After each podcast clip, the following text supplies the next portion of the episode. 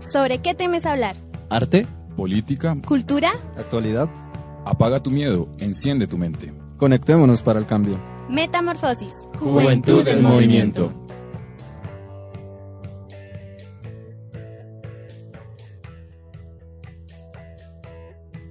Hola a todos, buenos días, buenas tardes, buenas noches, donde quiera que estén, espero que la estén pasando bien, que estén sanos y salvos.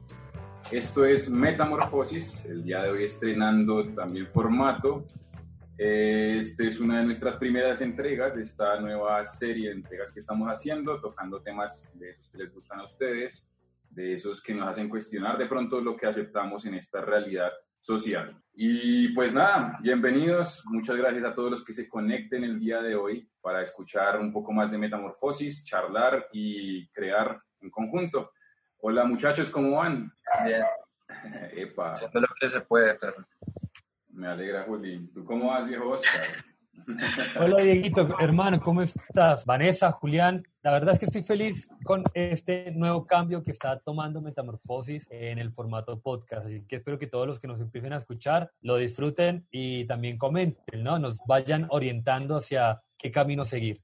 Vanessa, ¿cómo andas? Hola chicos, yo estoy súper, súper bien y estoy súper emocionada otra vez de regresar. Bienvenidos también a todas las personas que se conectan y que nos escuchan y vamos a estar súper atentos como a las recomendaciones que nos hagan y nada, empecemos este programa ya. Claro que sí. Y precisamente partiendo de estas recomendaciones que las personas nos hacen, pues de temas para tratar, de esas preguntas que pronto tenemos, de esos temas que no siempre sabemos cómo hablar, vamos a hablar el día de hoy para estrenar esta temporada de podcast en el tema de la censura específicamente la censura en Colombia, en este hermoso territorio que, que, tanto amamos, pero que también tantos problemas y tanto trabajo y tantas cosas por hacer tiene, ¿cierto? Entre ellas, pues, la defensa de la censura. No sé ustedes, chicos, si uh, en algún momento de su vida se han sentido censurados como personas o han visto que sus creaciones, por ser lo que son, son censuradas de alguna forma. A mí me pasa mucho que yo salgo de una iglesia cristiana y aquí en la casa pues como que está un poco esa atmósfera cristiana y pues yo me volví del otro bando. Básicamente los que reivindican, de los, de los que reivindican a Lucifer como el primer revolucionario, el primer rebelde que se manifiesta en contra de la opresión de un dios patriarcal. Sí. Entonces, partiendo de esa base, claramente hay cierto tipo, hay cierto tipo de censura en mi entorno. Yo me siento algo censurado pues no lo puedo afirmar, pero siempre hay de eso. Por ejemplo, estoy ilustrando para la revista de la universidad y eso converge con varias cosas, porque en este caso no estaría hablando solamente de mí, sino yo estoy trabajando ahí ilustrando los textos de otras personas. Entonces estoy interpretando lo que ellos quieren plasmar en su escritura. Entonces ya por decir, han habido muchas temáticas y siempre va a haber temas en común, como el sexo, como el romance, pues las emociones básicas del ser humano. Entonces ya digamos, si hay contenido erótico, pues, eh, pues yo no me voy a censurar, yo no me voy a poner límites para eso. O sea, si el escritor lo dice de alguna forma en la que pues quiere dejar a entender esas cosas, ¿por qué no hacerlo también con el dibujo? Claro. Pero ya digamos, se puede tomar, se puede tomar por el lado moralista.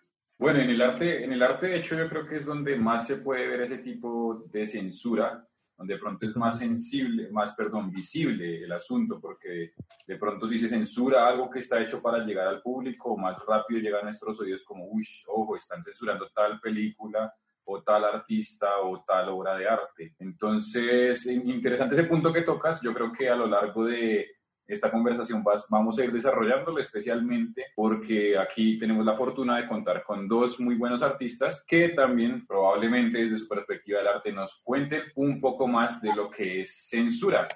Pero pues volviendo nuevamente al tema de la censura de pronto en nuestra esfera personal, en nuestra experiencia íntima, no sé Vanessa si tú te has enfrentado a este tipo de situaciones de censura en tu vida cotidiana, en la universidad o no sé, en cualquier otro espacio. Me hacías recordar un poco cuando algunas veces tenía salidas de campo o estaba compartiendo con otros grupos de personas que uno tiene que tocar ciertos temas, pero los toca con pincitas porque si así hablas eh, de, no sé, política, de lo que está pasando en la sociedad, eh, la gente se, se espanta. Entonces, eso pasaba mucho en algunas salidas de campo o lo que les comento como prácticas. Y en ese momento sí me sentía como censurada. Y también recuerdo un poco como la escuela, no sé, como que uno a veces no puede decir las cosas a los profesores porque sentía de pronto que te iban a poner mala nota o que te iban a regañar. O... Entonces recuerdo mucho a mi profesora de química y ahora digo como, pues debía haberle hecho un montón de cosas cuando me gradué porque no aprendí nada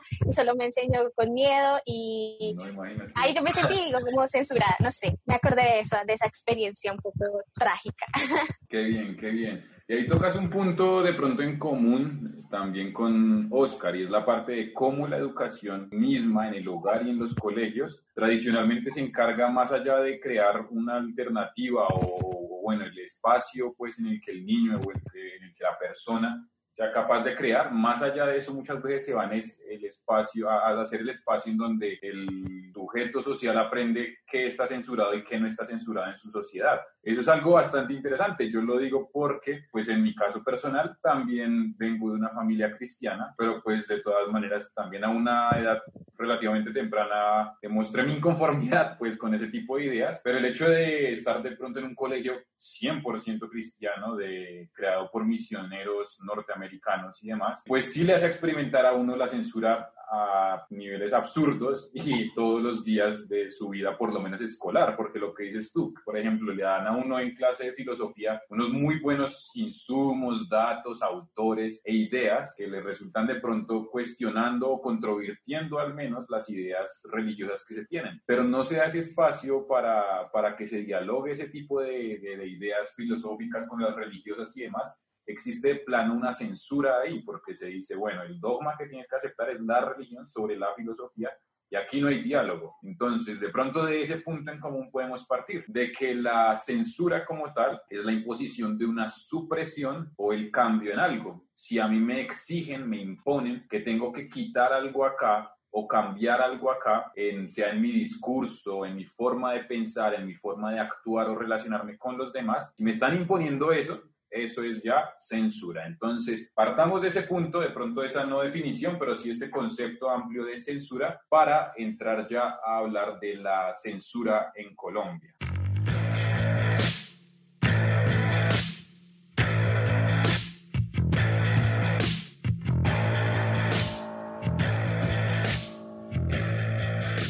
necesitamos saber que existe una censura a nivel legal institucional, como dice Julián, es decir, el Estado, y no solo el Estado, sino las mil y un millón de instituciones que se consideran que están por encima de nosotros, están, han hecho leyes, pues, y tienen un montón de leyes para censurar los contenidos que se publican y los que no en los distintos medios. Y desde ahí vamos a arrancar, vamos a arrancar con el proceso de censura, de pronto el más grande y más reciente que hemos tenido eh, aquí en Colombia. Eso fue lo que conocemos como el Estatuto de Seguridad de Turbay eh, del 78, año 1978. Esto fue básicamente un decreto con el que el presidente Turbay pues entra a estrenar su periodo de gobierno. El tipo entra y al tiempito ya tiene listo un decreto en el cual instaura lo que se llamó o se conoció como el Estatuto de Seguridad Nacional o Estatuto de Seguridad de Turbay, que básicamente como en ese momento habían tantas guerrillas y había tanto problema de seguridad, como lo llaman, pues el, el, el man se había puesto en la tarea de parar eso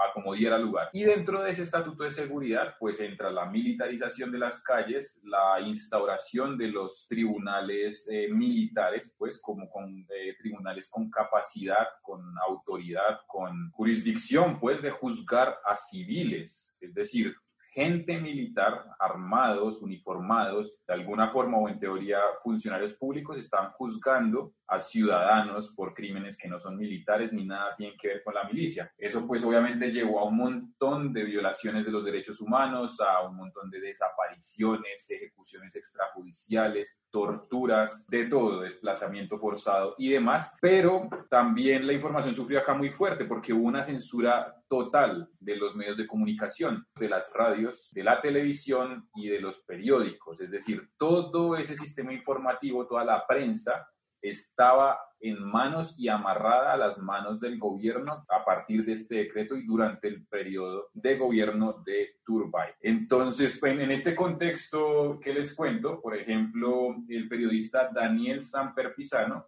fue objeto de censura en su columna Abajo las vías de hecho en el periódico El Tiempo. En esa columna, el periodista Samper Pisano justamente estaba haciendo crítica a este estatuto de seguridad y a las acciones represivas de los militares, que fue algo que regresó después de, por ejemplo, la censura y el régimen militar que hubo con Pinilla, Ahí también hubo una censura fuerte hacia los medios, pero la más fuerte y reciente podemos ubicarla con este estatuto de seguridad, en el que, como les repito, pues era una cuestión ya práctica, era real, era palpable, por decirlo así, que literalmente uno no podía ver nada en la televisión ni nada en la radio o en la prensa que no estuviera, que no hubiera pasado por un filtro mínimo del Estado. Y eso es muy problemático porque se callan las voces, se tapan las bocas de la gran mayoría de las personas de las que hacen esta realidad posible, de ustedes y de nosotros. Sí, es muy cierto eso. Y el tema, el tema con la censura va más que todo por el lado de que nos quieren callar, por el lado de que no nos quieren personas libres, libres pensantes y nos, nos quieren sumisas. Entonces es una lucha muy fuerte. De hecho, eh, esto de enfrentarse contra la censura, pues no sé, pienso yo, ¿no? Es una lucha muy fuerte porque o desde chiquitos nos están dando una información concreta la cual nosotros con el paso del tiempo vamos asimilando como real, o cuando somos grandes la naturalizamos, o cuando somos grandes y empezamos a desarrollar nuestros propios criterios de la vida, nos vemos enfrentados contra una enorme maquinaria que nos impide que nuestras ideas prosperen. Entonces, si tú eres un universitario que quieres educación gratuita y de calidad y empiezas a manifestar ese pensamiento, ese sentimiento, tú junto con otro grupo de chicos que están pensando que realmente necesitamos educación gratuita y de calidad, entonces, ¿qué pasa? Fácil, vienen los del SMAT y nos vuelven mierda. Ahí está otro tipo de censura muy fuerte, entonces luchar contra eso es muy complicado. Ahí, entre todos, aprovechando de hecho espacios como este que Metamorfosis propone, queremos crear propuestas para luchar contra esa censura y para hacerle el quite y poder nosotros al margen de los entes manipuladores gubernamentales, sistemáticos, industriales, de comunicación, lo que sea, poder eh, implementar nuevas formas de coexistir y de salir adelante pasando por encima de la censura. Coincido ahí bastante, gracias Oscar por traer a colación ese punto nuevamente, porque esta censura, recordemos, no es algo que se quede simplemente en el papel, en lo que se dice y lo que no se dice en los periódicos o en la televisión. No, esa censura va más allá, ocupa y permea todas, todas las esferas de nuestra existencia, es decir, puede llegar hasta la parte hasta y suele llegar tristemente hasta el nivel que nos cuenta Oscar, al nivel en que mi cuerpo mismo, mi ocupación del espacio misma es censurada por el Estado. Usted no puede estar acá a estas horas, tome su bolillazo y puedo hasta matarlo en el ejercicio de esa censura. O usted, qué sé yo, está exigiendo un derecho que a mí no me gusta, pues su cuerpo también va a resultar vulnerado en el ejercicio de esta censura de parte del Estado. Una de las consecuencias respecto a eso viene siendo la vigilancia ya entonces como parte del castigo es pagar algo, ese castigo también implica que haya nomás una vigilancia 24/7 sobre, sobre usted. Y entre más avanza la tecnología, va a ser más complicado porque ya pues no solamente hablamos de perfiles virtuales, sino ya por decir ahorita con lo del virus, muchos esperan que se empiece a hablar de la implantación del chip y todo esto. Y pues de hecho se está tomando seriamente. Y aún así, digamos, llegamos, que, llegamos al caso en el que nos obligan a ponernos una supuesta vacuna para, para esta pandemia que hemos visto muchas, muchas falsas víctimas, muchas cosas incongruentes. Entonces hay mucha, hay oculta, hay, ¿cómo se dice? Se oculta la información también en el caso colombiano y en las regiones, por ejemplo, el asesinato de los periodistas que no solo informan, sino también como que le muestran eh, a la comunidad en algunos casos lo que está pasando y son asesinados por ejemplo, y también la censura como la estrategia y a través del miedo para controlar los cuerpos de las personas y los comportamientos. yo eh, veía un documental y decían, no me acuerdo el nombre, bueno, eh, eran los Montes de María. Entonces decían como que las mujeres, las personas ya después de cierta hora no podían salir o personas que se reunieran eh, y que no fueran de la familia ya era una causa para que eh, los persiguieran o les dijeran como no, eh, ustedes están, se están reuniendo para confabular cualquier cosa y solo era una reunión. Entonces también eso determina cómo nos relacionamos con las otras personas y pues que es un, o sea, en Colombia ha sido como como una estrategia muy fuerte, ¿no? Y es el miedo también. Entonces, nada, decir eso, como que lastimosamente en Colombia sí hay censura y nos, nos desaparecen a las personas que piensan y, y quieren proponer otro país, otra, otra forma de ver la realidad, de entender las cosas. Y ay, me, me, hicieron también acordar como, por ejemplo, que existía una ley en Colombia que hasta hace poco fue eh, derogada, que era que prohibía la entrada de los comunistas y los anarquistas. Entonces, como hasta ese punto hemos llegado del miedo que le tenemos a, al, al, que piensa diferente. A ideas distintas, porque al final lo que se censura es aquello que no piensa y no es de la misma forma en que yo pienso y soy. Entonces, total, eso, eso es lo triste, que se parta eh, para esas acciones del miedo y del miedo a la diferencia, que es al final lo que nos construye como humanos y como parte de la vida.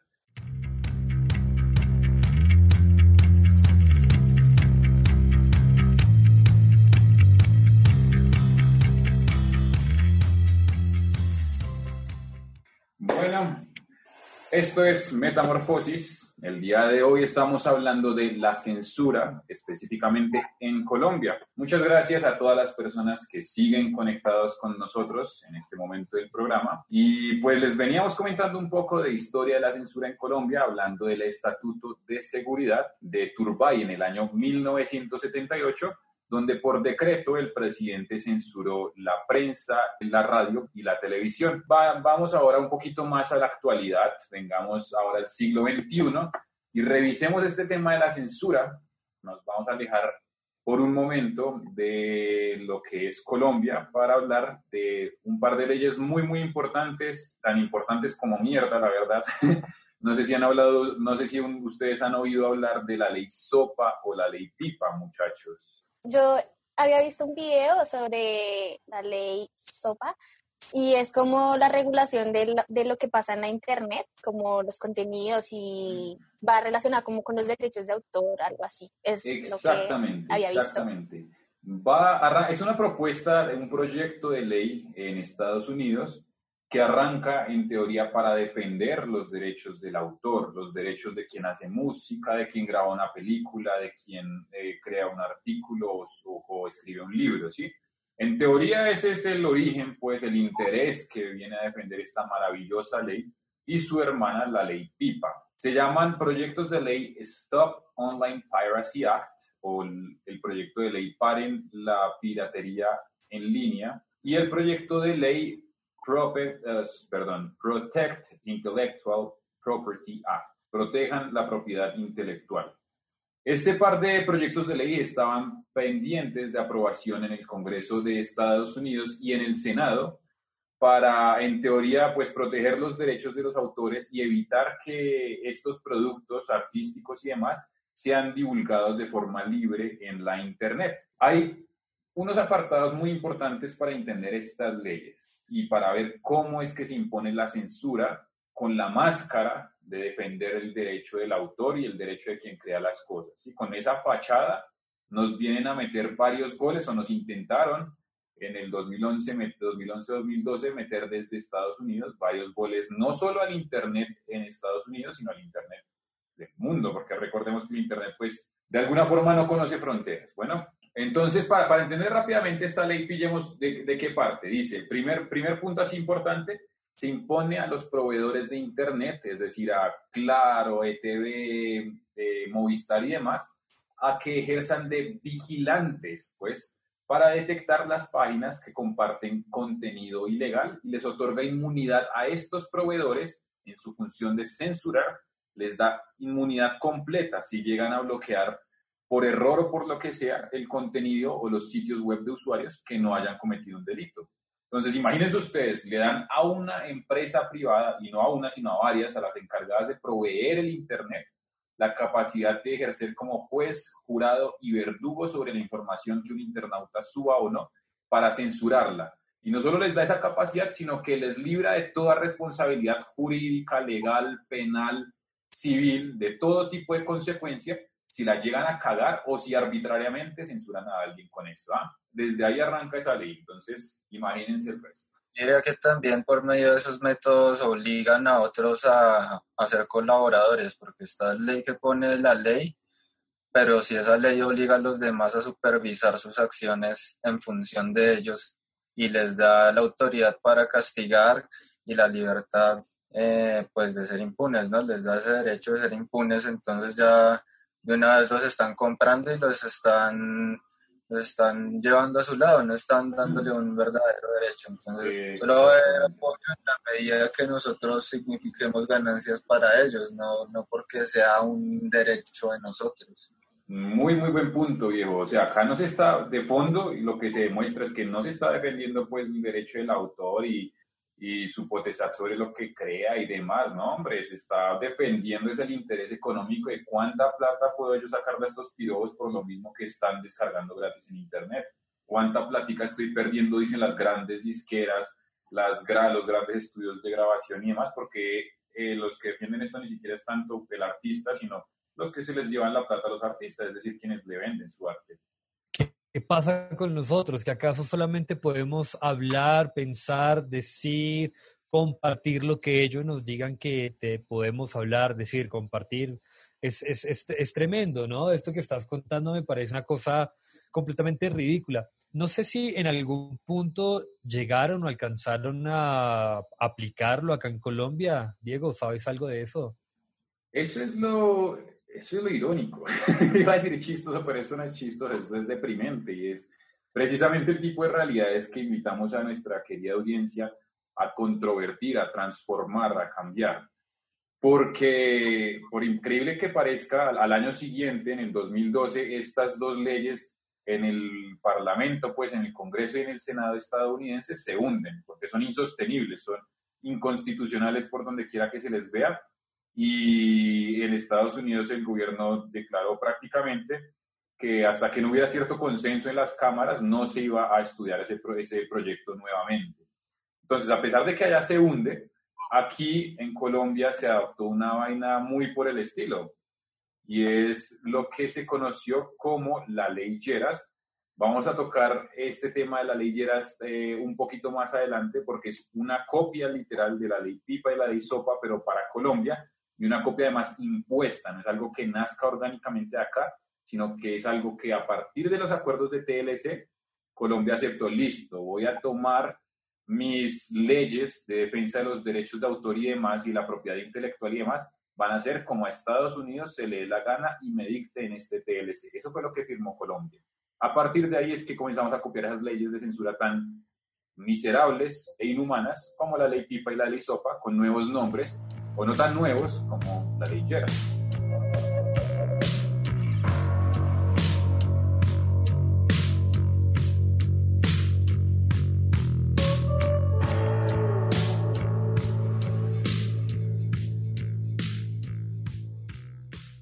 la ley Lleras en el contexto en el que se aprobó fue en la Cumbre de las Américas del año 2012 y eso ha relacionado también con el Tratado de Libre Comercio que en ese momento pues estaba firmando Colombia con Estados Unidos.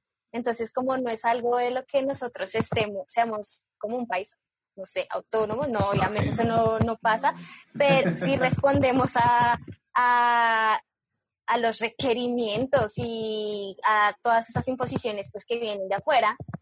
Yo quería remarcar eso precisamente, que estos son indicadores de los orígenes de nuestro enemigo.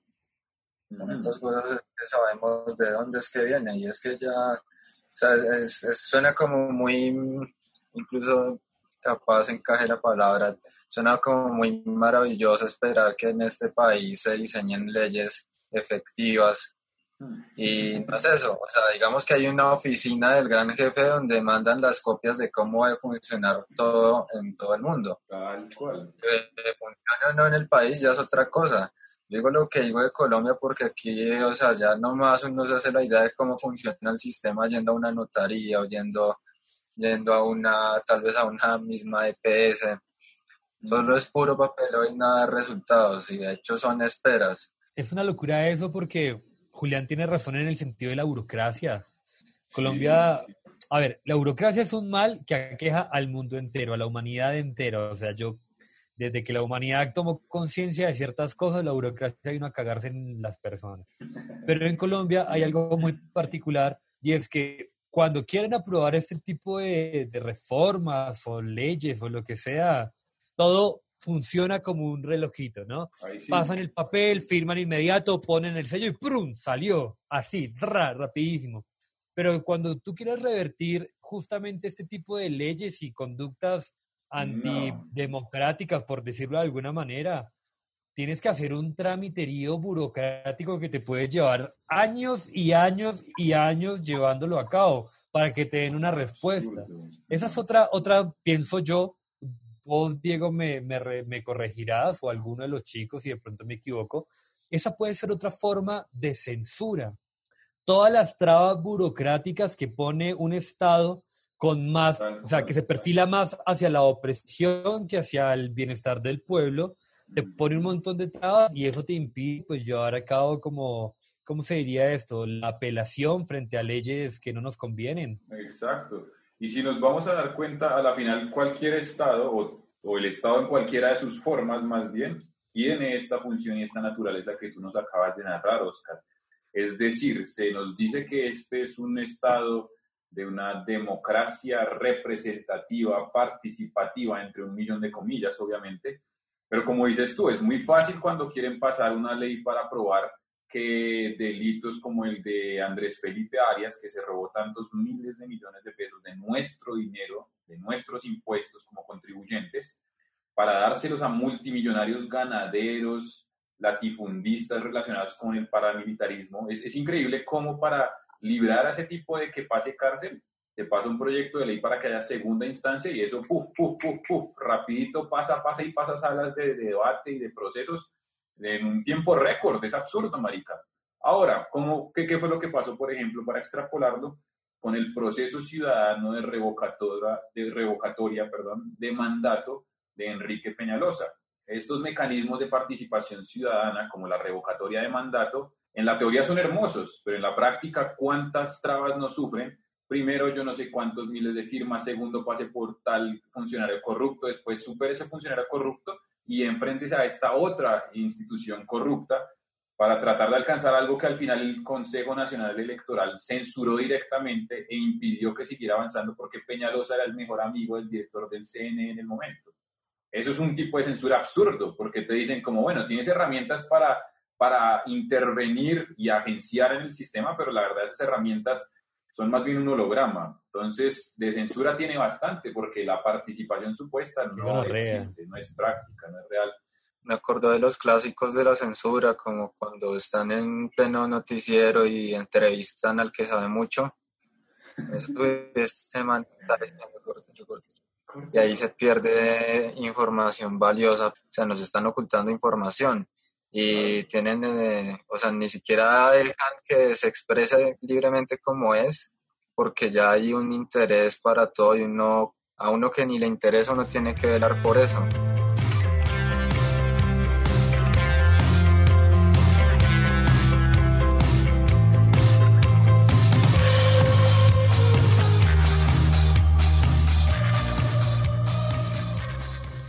Para que nos vayamos con algo álgido, para discutir. Les coloco un contexto rápido de cómo llega esta ley Geras a Colombia, cómo a partir de la legislación extranjera se regula también lo que creemos pasa en este país independiente y autónomo que se hace llamar Colombia. Contexto rápido, hasta hoy van por lo menos cinco intentos de aprobación de una pieza legislativa, dice la noticia, que en esencia busca actualizar el marco del derecho de autor en Colombia para cumplir las obligaciones adquiridas en el Tratado de Libre Comercio TLC con Estados Unidos. Esta ley, la ley Lleras, una ley de censura para el Internet en Colombia, nace como una copia de la ley SOPA y la ley PIPA, leyes de censura en Estados Unidos, que a través del TLC Estados que firmó Colombia con Estados Unidos, resultamos aceptando también ese tipo de normas, ese tipo de censuras. O sea, miren lo que va con un TLC. Un TLC es supuestamente solo para el comercio, pero el comercio también puede, ese tipo de acuerdos en el comercio también puede generar censura a este nivel. Es decir, nos iban a censurar el Internet a ese nivel gracias a un tratado de libre comercio. La discusión, continúa la noticia, la discusión ahora también está vinculada a la posible entrada del país a la OCDE, uno de los puntos más fuertes en la agenda internacional del presidente Santos. Esta es una noticia, recordemos, del año 2011. En ese momento pues todavía estaba, estaba Santos y demás, pero aún no estábamos en la OCDE. En la OCDE entramos a finales del año pasado, que fue otra de las razones por la que se dio el gran paro nacional del 21 de noviembre, que Santos y después Duque le siguió el juego, nos embutieron en la OCDE, una organización de países que dicta leyes y directrices como sugerencias, comillas, comillas, comillas, para que aquí los países del sur global las tengamos que implementar y aceptar como se les da la gana a ellos. Si ellos nos dicen, tienen que pedirle al Fondo Monetario Internacional o al Banco Mundial 15 mil millones de dólares y endeudarse y pagarnos a un interés del 3 mil por ciento, pues nos toca Hay hacerlo, porque ya estamos en la OCDE y pues su palabra es ley. Entonces, para que nos quede esa inquietud, esa inquietud ahí, esa ley de censura no, no es autóctona de acá, no es orgánica de acá, es una mierda impuesta desde afuera, gracias a esos maravillosos tratados de libre comercio que, como sabemos, no benefician a nadie más, sino a los grandes latifundistas, a las grandes minerías, a la gran farmacéutica, a la gran industria, lo que significa también el paramilitar y el narcotráfico. Es muy gracioso ver cómo, digamos, que las únicas leyes que se hacen acá, que son autóctonas de nuestros grupos políticos, son leyes que benefician al narcotráfico y al paramilitarismo. O sea, es que no hay por, a ver, no es que, no, parce, no hay por dónde darle, no hay, no hay de dónde agarrarlos. Los juntas a todos en una pieza y no armas uno bueno, todos están podridos. Entonces, arranquemos de la base que tenemos un gobierno narcotraficante que vive de rodillas poniéndoles el culo a los de arriba, ¿no? Entonces hacen un montón de tramoyas para favorecerlos. Cuando ya los han favorecido a más no poder, entonces empiezan a hacer otro montón de tramoyas para favorecerse. Pero a la larga, nunca, nunca, nunca hacen algo para favorecer al pueblo. Eso es algo que también deberíamos hablarlo y es la censura por parte de los censurados, le digo yo. ¿A qué me refiero? Pues, a que dentro de la misma población hay un sector que defiende a aquellos gobernantes narcotraficantes que viven en este país.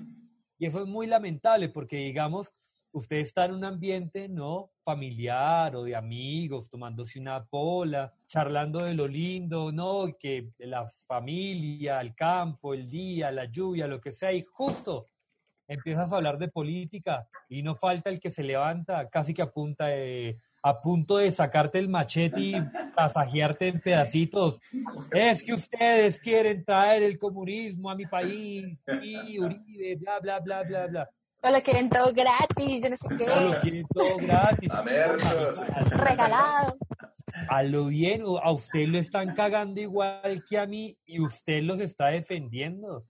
Terrible. Esa Como parte dice- Tal cual, Oscar, como dice la canción de los sucios, defensores de la propiedad privada financiados por, por los que no tienen nada. Es decir, grandes latifundistas, gente que nació y morirá en cuna de oro, defendida por pobres que a duras penas tienen, o más bien ni tienen donde caerse muertos. Eso es una censura, una réplica de esa censura que como viene desde arriba se cree que todo está bien y si la censura viene desde arriba entonces yo la replico. No, no, no, eso es lo que hay que, que destruir. O peor aún, peor aún, la señora que toda la vida trabajaba en el campo y que tiene las manos agrietadas y llenas de callos, trajo a este mundo, parió un chino, le dio educación como pudo, se esforzó. El chino cumple 18 años y se va para la policía y se le olvidó que ese chino andaba descalzo y en, y en bola por el campo. Ajá. Y después, ¿qué hace? Este muchacho lo censura a uno. Es como, como el, el- el perro de la Ciclo. mansión, ¿no? El perro defiende la mansión, pero duerme afuera. Es una cosa así. Y eso Tal pasa. cual. Entonces, ¿qué pasa? Que también sacan un montón de leyes que a ellos los jode, no sé, por ejemplo, la edad de jubilación, de, de pensión. A ellos también los jode. Y un montón de gente sale a manifestarse porque, marica, no podemos pensionarnos a los 180 mil años. Necesitamos disfrutar esa plata que nos la hemos sudado toda la vida. A ellos también les va a tocar la misma. Y ojo, va a tocar duro también, pero los hijos de puta no, perdón la palabra, ¿eh? no comprenden que lo que el pueblo está exigiendo les va a favorecer a ellos. Que ellos también son pueblo, ellos no, no, no, pertenecen ni a la esquina más inferior de la oligarquía. Aquí nadie es parte del 1%, seamos sinceros. Tal cual, tal cual. Entonces, como que esas, ese tipo de censuras es como la, la censura civil, ¿no? Como el, el, ejército civil que está armando Maduro en Venezuela. Acá lo eh, están armando, pero, pero a punta de censura, una cosa así. Para eso, para eso hay una expresión muy, muy bonita que encontré por ahí, ah, y es literalmente, mata el tombo que llevas dentro. Parce, cada uno de nosotros, tristemente, por el entorno y la estructura social y el contexto social que vivimos, tenemos un tombo pequeñito, algunos más grandes, ahí en la cabeza, para susurrándole a uno como, parce, dígale a ese huevón que se calle. Él piensa diferente a usted, cas, que le mire lo mal, escúpalo, ¿sí? Mate ese hijo de puta tombo que lleva ahí en la cabeza. Deje que su cabeza piense libremente y sin esa autocensura desde ahí ya quita uno la censura para, para hacia los demás. Que también es conocer como nuestra historia, porque yo creo que a veces en Colombia hay, a veces no, hay como una desazón frente a frente a nuestra a la política, a lo que a las decisiones que se toman. Y yo creo que eso hace que la gente diga o tome distanciamiento como, ay, no, ¿para qué? No sé, ¿para, para que vaya a votar? O para que, si va a hacer lo mismo, siempre va a hacer lo mismo no conocemos nuestra historia. Y creo que eso también viene un poco como con el Frente Nacional y lo que contamos al, principio del programa, y es como saber que nuestros que, que los políticos eh, que esos que están allá siempre van a tomar las mismas decisiones como y nos desentendemos un poco y eso creo que hay que cambiarlo en nuestro en nuestro cotidiano en nuestra vida y es como no esperemos que pronto otras personas tomen la decisión por nosotros sino que venga venga nos encontramos venga hablamos venga proponemos otras cosas y, y un poco, o sea, lo relaciono un poco de, de esa forma, ¿no? Como venga, nos volvemos a encontrar entre nosotros y, y, y, tramitamos estos problemas que tiene nuestro país. No que nos desentendamos porque pues al fin y al cabo pues eso no va a solucionar nada. Nada, le empeora las cosas, de hecho, porque ni siquiera se hablan, no se entiende qué está pasando. Esa, esa, es una muy buena invitación, Vanessa, y es eso, es precisamente la invitación a no esperar a que otro nos haga la tarea. Es decir, si yo soy un ser humano y comunitario, social, tengo, tengo, tengo, tengo en cierta manera que actuar en consecuencia, no puedo esperar que, es, es decir, es como no, uno no espera que mágicamente le aparezca uno el desayuno hecho después de que se levanta. Pues hombre, tampoco espere que la sociedad aparezca perfectamente de un día para otro si usted no está metiendo trabajo ahí. No esperemos que otro nos haga la tarea, movámonos, comencemos a trabajar en contra de la censura, articulemos nuestros parches, hablemos de lo que en otros lados no se puede hablar. Aprovecho para invitar a las personas que nos están escuchando en este momento, en cualquier lugar del mundo, en sus casas, en lo que sea, a la hora que sea, a que cuando tengan un tiempito nos regalen un comentario en el cual nos digan de qué quieren hablar. Y vamos a entre todos construir opinión, vamos a criticar, pero una crítica buscando la transformación, no una crítica por criticar, no, vamos a criticar buscando transformación y entre todos vamos a, claro, vamos a proponer cómo, cómo hacer este cambio en la sociedad y sobre todo propongamos cómo romper con la censura que nos tiene a todos súper, súper mal.